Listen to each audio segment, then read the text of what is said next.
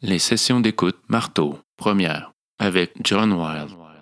Alors, euh, ce soir, j'aimerais vous présenter trois morceaux que je dirais euh, qui viennent de, de la périphérie euh, de la composition européenne du 20e siècle.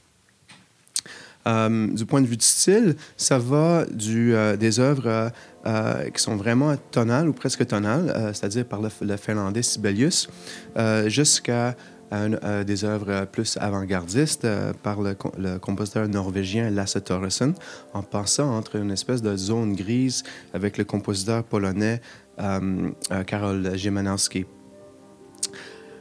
These are not composers from the central powerhouses of uh, classical music, and to an extent, they stand uh, outside the traditions that dominate the uh, the usual narratives about 20th century music. Which is to say, we're often told that uh, tonal music sort of comes to an end uh, after the uh, experimentation of uh, Schoenberg and others in the Second Viennese School, uh, that it didn't adapt and continue to evolve, and that there's a real disjunction between tonality and atonality. And it's not really true. And there's a lot of music that's very interesting that falls uh, somewhat awkwardly in that gap between tonal and uh, post-tonal music. So at least the first two works I'm going to play you tonight, I would I would put them in that uh, in that zone. Euh, Jean Sibelius a écrit sept symphonies, c'est la dernière, la septième que je vais vous jouer euh, ce soir. Um, il l'a complétée et l'œuvre a été créée en 1924. Et euh, malgré le fait qu'il a, vécu pour 33 ans encore, après ça, il n'a jamais réussi à compléter une autre, euh, symphonie après. Il a essayé beaucoup, mais il a tout déchiré, il a tout brûlé après, à ce qu'on sache. Um, euh, il y a eu des difficultés d'alcoolisme et de dépression pendant la, composition de l'œuvre et en fait, euh, pour le restant de ses jours, euh, il y a deux ou trois symphonies de Sibelius qu'on peut entendre assez souvent en concert, surtout en Europe. Euh, D'habitude, c'est la deuxième ou la cinquième qu'on va entendre. Ici, en Amérique du Nord, c'est moins, moins connu. Et surtout, la septième, ça va être très rare qu'on va entendre ça en concert. The work is a kind of logical culmination of a process that takes place over Sibelius' seven symphonies, a, a, a, process that tends towards more uh, unification and a, um, uh, a, a fusion of forms. So it's, it's a symphony that takes place in one movement. It's compressed into one movement of just over 20 minutes. Um, and you can see this, as I say, as the end point of the, his development over the uh, course of the other seven symphonies. Sibelius lui-même n'était pas sûr que c'était une symphonie au début. Euh, lors de la, la création en 1924 en Suède, euh, il a appelé ça une fantaisie euh, symphonique plutôt qu'une symphonie. Mais euh, par la suite, il a décidé que c'était vraiment une symphonie, euh, même si c'était juste un mouvement. Uh, Sibelius is known for his unique approach to orchestration, where very slow moving sonorities will blend in and out of focus with different layers of instruments entering and exiting. He doesn't use a, use a particularly large orchestra. There are no exotic instruments, no exotic playing techniques. It's more in the blend of instruments and in the, um, uh, the layering and the way the colors unfold as the work progresses that it's interesting. The harmonic rhythm can be very slow, and this has been often compared to the um, the broad landscapes of the Finnish uh, the Finnish countryside. The way this work unfolds very slowly and it has a great breadth to it. Um, it's not his most harmonically adventurous work. That would probably be the Fourth Symphony from 1911. Uh, that is particularly avant-garde, but it still contains some interesting harmonic passages. Uh, other passages might remain uh, mostly diatonic. That means within this within the notes of a single major scale, but they still retain a freshness and a Nordic quality that's immediately recognizable as Sibelius. C'est vraiment un des compositeurs qu'on reconnaît le plus à l'oreille. Vraiment son style, surtout euh, la façon qu'il écrit pour l'orchestre, euh, c'est euh, euh, on peut pas se tromper. You'll hear a complex formal structure with motives and themes continually being reworked and transformed. The music will return three times to a climactic section in C, C major, C minor, C major, with a magnificent trombone solo. Uh, there's an epic quality to these sections that wouldn't be out of place in a modern movie score. Euh, L'enregistrement que je vais vous jouer et, je, je trouve remarquable, c'est un orchestre euh, d'une petite ville en Finlande, la ville de Lahti. Lahti, c'est la Lahti Symphony Orchestra. C'est une ville de pas plus que 100 000 personnes. euh, euh, dans la région, euh, la région des lacs en Finlande. Mais malgré la petite taille de la ville, l'orchestre symphonique a, sorti une série d'enregistrements des sept symphonies qui, que je trouve qui rivalent n'importe quel autre. Le chef, c'est Osma Venske. Um, for me, the recordings are incredibly fresh and they're luminous and alive and clear. I'm looking forward very much to hearing them through this sound system tonight. So, uh, one movement, Sibelius' Seventh Symphony.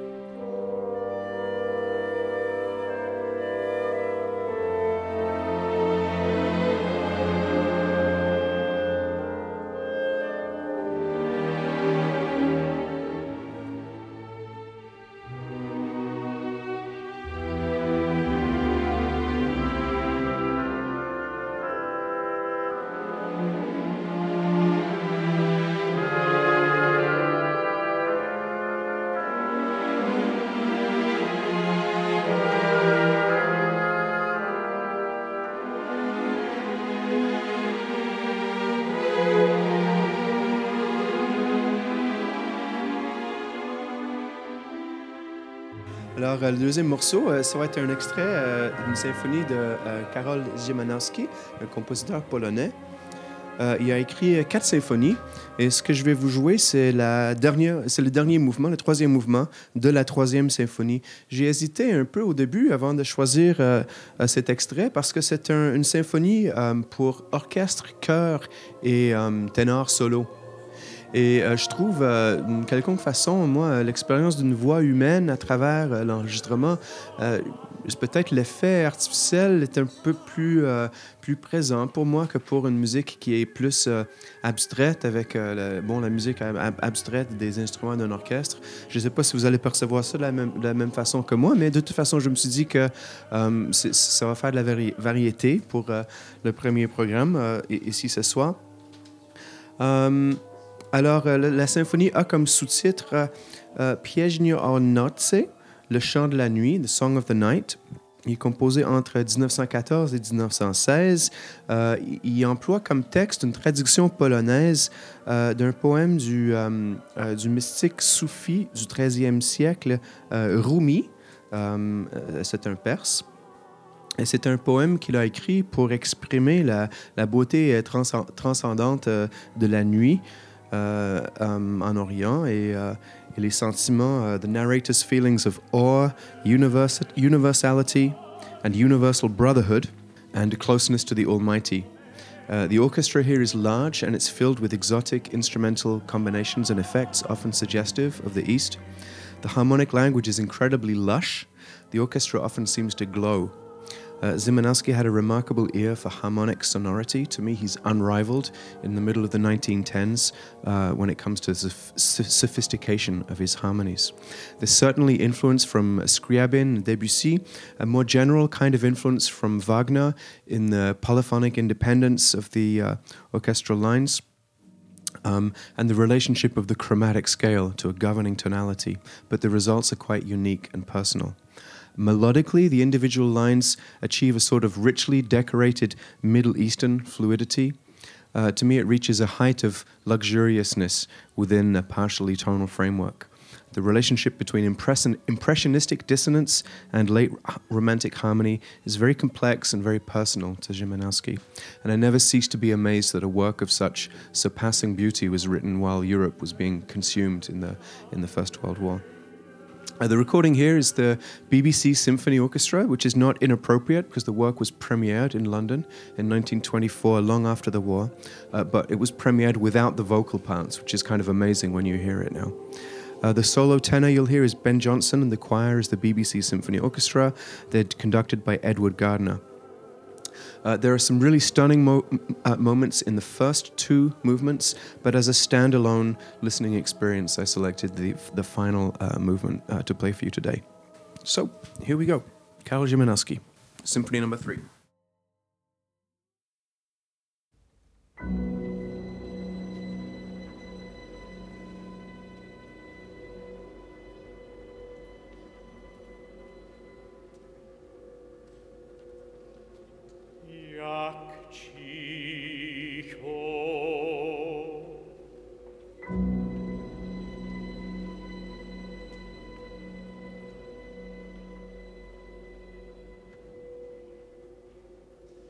in nich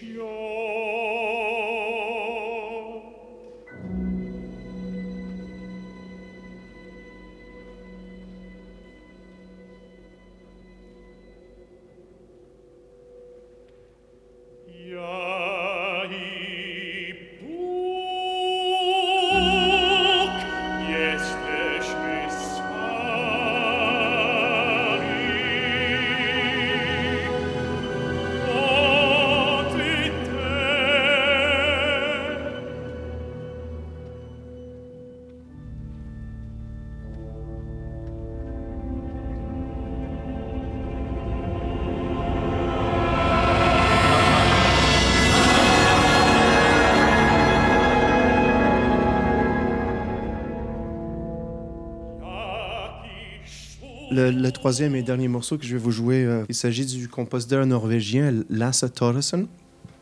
C'est une composition de 1986, Illumination. Et c'est écrit, c'est un concerto pour euh, orchestre et deux, euh, deux violoncelles solo en un seul mouvement.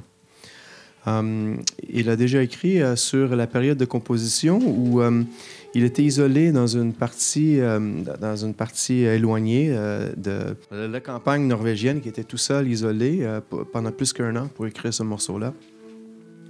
Euh, ça a été composé euh, dès le début avec l'idée que certains allaient euh, apprendre à connaître la musique par le médium enregistré. C'était une commande de la Norwegian Radio Orchestra qui voulait de la musique dite radiophonique, c'est-à-dire qui, passe bien aux ondes. Et dans une version antérieure, il y avait des sons enregistrés de la nature qui étaient mélangés avec les sons de l'orchestre et tout ça a été joué en même temps. Mais euh, s'est débarrassé des sons de la nature dans une révision en 1990 de l'œuvre. Ça, c'est un enregistrement qui date de 1998. La technique euh, compositionnelle qui a exploré euh, le plus, euh, le plus en, en évidence en composant cette œuvre serait le, le spect- spectralisme que Lasse Torreson aurait découvert à IRCAM, à Paris, quelques années auparavant, du compositeur Tristan, Mu-. Le spect- spectralisme, ce que c'est, c'est l'étude euh, souvent par ordinateur des spectres acoustiques, des sons. Ça peut être des sons naturels, ça peut être des sons, par exemple, d'une cloche de cathédrale. On analyse le spectre et on essaie, on essaie de synthétiser le même spectre de ce son-là avec les instruments acoustiques. C'est-à-dire, on prend les instruments de l'orchestre et on essaie de créer l'effet euh, en étudiant le spectre, euh, co- combiner des instruments pour recréer l'effet d'un spectre, d'un son enregistré. Ça se fait d'habitude euh, euh, au moyen des ordinateurs, mais Torreson, dans la campagne norvégienne en, en 1986, il n'avait pas ça des ordinateurs. Donc, il a fait beaucoup de calculs à la main. Euh, il a travaillé beaucoup avec des séries harmoniques, la série des overtones harmoniques. Et dans la série harmonique, il y a beaucoup de, euh, de sons, beaucoup de hauteurs qui ne correspondent pas à notre système de 12 tons égaux euh, dans l'octave. Alors, vous allez entendre des sons euh, microtonales euh, qui sont calculés à partir de spectres harmoniques différents. Uh, was also an early adopter of the principle of the sound object, where an acoustic constellation can be morphed and transformed in various characteristics, characteristic way, ways without altering its uh, intrinsic identity. He developed an entire personal approach to harmony and texture in his isolation in the countryside, where each detail of instrumentation, register, attack characteristics, dynamics, and playing techniques are incorporated in his development of harmonic sound objects. Euh, les deux solistes euh, au violoncelle, euh, il lui a donné du matériel qui provient des, euh, de la musique de violon traditionnelle norvégienne. Et ça a été transformé, bien sûr, selon ses principes personnels. Il a extrapolé et recontextualisé euh, ces éléments ethniques traditionnels euh, à l'intérieur de son langage compositionnel abstrait. Uh, the cellos are given many microtonal inflections, often corresponding to ethnic modes and often corresponding to upper structures of the harmonic series. Uh, what I love most about this work is the vividness of the orchestral gestures, which are realized immaculately in this detailed recording by the Oslo Philharmonic. The orchestra seems alive, and the massed instrumental sounds are organic and rich. The cello soloists appear to us in great proximity, as if we're walking alongside them in a landscape created by the um, a strange and changing landscape created by the instruments of the orchestra. The sound of the cellos is personal, realistic, and tangible, and it's persistently colored by the folk like material, especially the semi improvisational feel of some of the more elaborate ornamentation Thoresen has developed. Uh, he, he visited uh, Montreal a few years ago and he told us that when they recorded this work, um, they had to record different sections of the orchestra separately and put it together in post production to achieve the effects he wanted.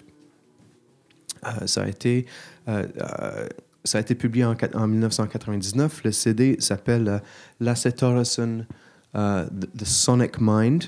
C'est un, un enregistrement vraiment fabuleux. Euh, alors, euh, on va entendre ça maintenant.